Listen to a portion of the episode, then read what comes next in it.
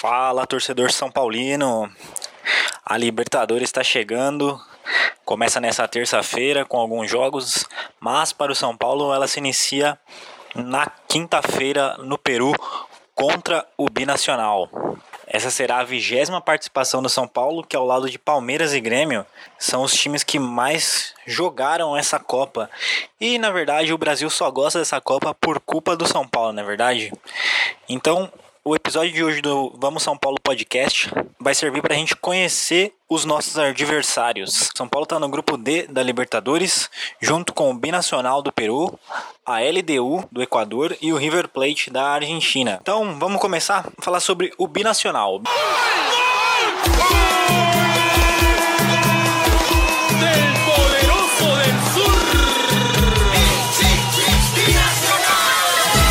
Binacional Acho que é. Talvez uma das histórias mais interessantes da Libertadores, né? Um clube criado em 2010, lá no Peru, com apenas dois anos jogando a elite do futebol peruano, já conseguiu. Eles são chamados de o Poderoso do Sul. E eles têm como grande trunfo, né? Uma coisa que a gente está acostumado a ver na, na, Libertadores, né? Times da, do Peru, da Bolívia principalmente, que é a altitude, né? O estádio deles, o Guillermo Briceño Rosa Medina, eles fizeram um investimento de 6 milhões de reais no estádio deles para que o estádio possa receber a Libertadores para eles fazer valer a vantagem da altitude, senhoras e senhores. A altitude lá em Juliaca é de 3.825 mil metros. É a quinta maior do mundo, para você ter ideia. Lógico que vai ser um trunfo e tanto para eles. O São Paulo vai apenas um dia, né? De diferença para tentar dar uma diminuída nos efeitos da altitude. São Paulo viaja na quarta-feira e joga na quinta. É. E o Campeonato Peruano está na sua quinta rodada que aconteceu nesse final de semana. O Binacional é o terceiro colocado com 10 pontos, né? Tem três vitórias, uma derrota e um empate, né? O empate aconteceu nesse final de semana. É o jogo antes do jogo contra o São antes do jogo contra o São Paulo, eles empataram com um adversário que o São Paulo já enfrentou, se não me engano, na Libertadores de 2015, né? O César Vallejo. Então eles empataram em, em 1 a 1. O grande destaque do time do Binacional é um atacante peruano, né? O Marco Rodrigues, tem 25 anos é, e já marcou quatro vezes em cinco jogos nesse ano para a equipe do Binacional. Nosso adversário de estreia, lembrando que a transmissão acontecerá apenas pelo Facebook da Copa Libertadores, tá bom? Próximo adversário é a Liga Deportiva Universitária de Quito, a LDU.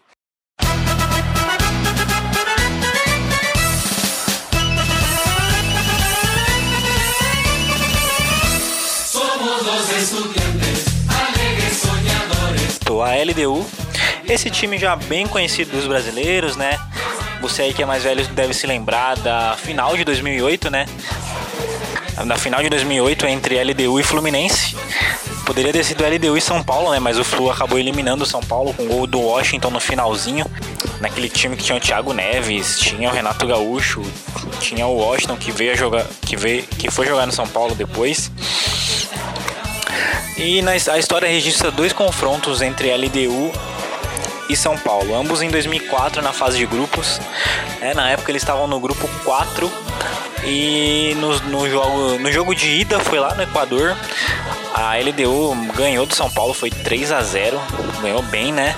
E no jogo da volta o São Paulo ganhou com 1 a 0 o gol do Luiz Fabiano. Isso não impediu o São Paulo de se classificar nesse grupo na época.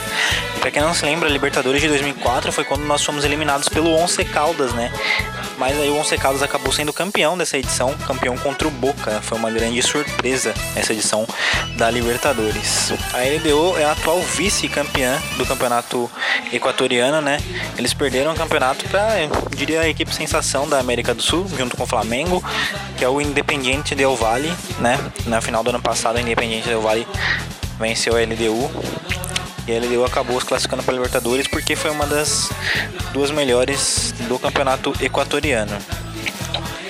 Na atual edição do campeonato equatoriano, a LDU é a terceira colocada com três jogos, duas vitórias e uma derrota.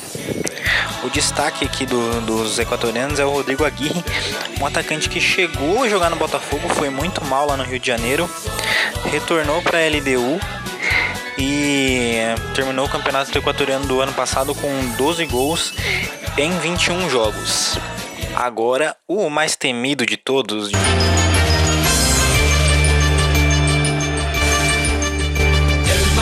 sigue siendo River Plate, historia. Diria, eu sinceramente não tenho medo, até porque River e São Paulo tem um, tem um histórico de equilíbrio né, nos confrontos. Você bem sabe, o River acabou sendo vice-campeão, por pouquíssimo não foi o campeão da Libertadores 2019, né? Se não fosse aquele erro do Pinola no finalzinho do jogo contra o Flamengo, o River poderia ter sido campeão. Vem aí fazendo trabalhos fantásticos com o Galhardo. É certamente uma equipe que já entra como favorita. Está atualmente liderando o campeonato argentino. E como eu falei da história dos dois, né, que existe um equilíbrio. Foram 14 jogos entre os dois, 5 vitórias para cada lado e 4 empates. O último jogo, você lembra, né? Em 2016, aquele jogo que o Cagliari fez dois gols em pleno Morumbi. Chega para definir o Bruno. Kelvin espetou de volta para o Bruno, cabe cruzamento, Bruno na área, Ganso dominou, sobrou Cadelli. Gol!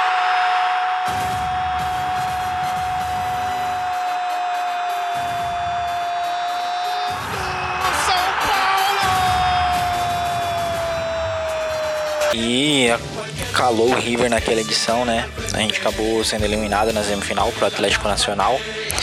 Mas foi realmente o último confronto memorável para nós São Paulinos. Tinha uns atacantes sensacional. Destaque do River eu diria que é o Rafael Borré, atacante, né? Você já viu ele jogando contra o Flamengo, tenho certeza.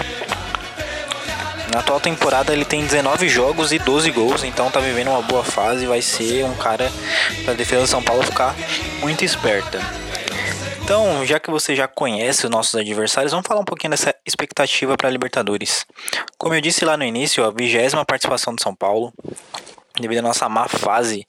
Eu lembro quando eu era criança, São Paulo era sempre o dito como ah, o, o, clube que mais participou, o clube que participou mais vezes seguidas. Enfim, devido à incompetência aí da nossa diretoria e presidência, o São Paulo perdeu esses títulos, né? E principalmente Palmeiras e Grêmio encostaram em nós, sendo que o Grêmio empatou em número de títulos, né? E o Santos também. Então, são, Santos, Grêmio e São Paulo têm três títulos. Particularmente, a Libertadores é o campeonato que eu mais gosto. É, talvez até seja clubista demais quando eu falo de, de Libertadores. Eu não sei, acho que Libertadores tem que fazer resultados, né? Jogar feio é jogar feio, né? Ser eficiente, jogar para ganhar de 1 a 0 que tá bom demais. Prova disso era o time de 2016 do Edgardo Balsa, né? O time do São Paulo muito fraco, tanto que no campeonato 2016, campeonato brasileiro de 2016 passou vergonha, mas na Libertadores fez uma campanha dos quatro melhores, né? Foi porque o Balsa tinha é, uma filosofia muito clara, né? Jogando fora de casa. Se puder ganhar de um a zerinho magro vai ser ótimo, mas é, o mais importante é não perder, então o empate para ele já estava muito bom. E no jogo, nos jogos dentro de casa era ganhar ou ganhar, não tinha muita conversa. E foi com essa filosofia que levou um time limitadíssimo de São Paulo, com um Centurion, Kelvin, é, Denis. Levou esse time até a semifinal de Libertadores, quando a gente foi eliminado pelo Atlético Nacional na semifinal. Aquele jogo ali, talvez se o Michael não tivesse sido expulso, São Paulo poderia ter chegado à final da Libertadores. E no jogo da volta teve um pênalti no Hudson, que para variar, a Comebol negligenciou, né? Comebol sempre desfavorecendo os brasileiros. Voltando a falar sobre a expectativa, o time tá se ajeitando, né? Tô gravando esse podcast aqui um dia depois do São Paulo ter jogado contra a Ponte Preta no Morumbi. O São Paulo é o time que mais chuta gol no Campeonato Paulista, time que cria muitas oportunidades. Ainda, né, e isso foi manchete nesse domingo, nessa segunda-feira, a bronca que o Diniz deu porque o São Paulo criou muito, mas só fez dois gols, né? Criou para fazer mais, criou para golear a Ponte E é uma coisa que a Libertadores não perdoa. A Libertadores não perdoa times que não fazem gols, times que não marcam, seja dentro e principalmente fora de casa. Então, é, a gente tá um processo já de evolução com o Diniz, é verdade. Falei que a gente tinha que dar tempo para ele, o trabalho do cara tá aparecendo. Agora é colocar mais o pé na forma para poder botar a bola na rede, né? O que é muito necessário nessa competição. Falando em pé na forma, uma coisa boa que a gente vai contar com isso na Libertadores, a volta dos gols do Pato, né? Marcou nos dois últimos jogos, tá vivendo um bom momento é o principal atacante agora do time, né? O Anthony voltou, mas ainda nem, nem só fez um jogo, não conseguiu nenhuma sequência. E é, o Anthony vai ser importante também para criar aquele, aqueles aquelas ações ofensivas perto da área, né? Libertadores a gente sabe também é um campeonato muito faltoso e o Antônio é um cara muito liso que acaba irritando o jogador sul-americano, né? Cisca muito, é muito rápido, né? Liso e os caras geralmente fazem falta nesse jogador. Então é uma questão ali do Antônio estar tá sempre perto da área ou perto da lateral da área para poder provocar uma falta até mesmo um pênalti e o São Paulo se aproveitar de bolas paradas. É, acho difícil a gente falar assim de Libertadores, né? Lógico, o campeonato vai começar, um campeonato totalmente diferente do que é o Campeonato Paulista, do, do que é o Campeonato Brasileiro. aí é porque aí para mim tá aí um fato que o Flamengo está em desvantagem, né? A gente viu que o Flamengo na Libertadores passada teve dificuldade, né? Só teve facilidade no jogo contra o Grêmio lá, aquele 5 a 0 mas é um campeonato difícil para todos. Por isso eu coloco inicialmente o São Paulo. Não vou dizer, mas ah, vamos colocar o São Paulo até umas quartas de final, que eu acho que é um time que tem qualidade. É lógico que raça e determinação vão ditar muito o caminho do campeão da Libertadores, como sempre é, e acredito que como sempre vai ser. Todo mundo falou quando saiu o grupo, né? E até o Andrés deu risada quando saiu o River no nosso grupo, que o São Paulo estava no grupo da morte.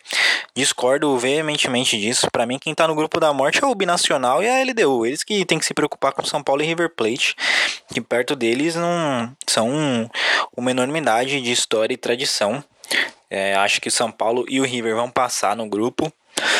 Eu sei, o São Paulo não tá receoso, mas se a gente resgatar aquela garra que a gente teve em 2016, né? Que aquele time de 2016 não passaria da fase de grupos, né? Mas é. O São Paulo tem uma coisa, né? A torcida entende a Libertadores de uma forma diferente. E eu acho que isso acaba contaminando o elenco, né? Aconteceu isso em 2016.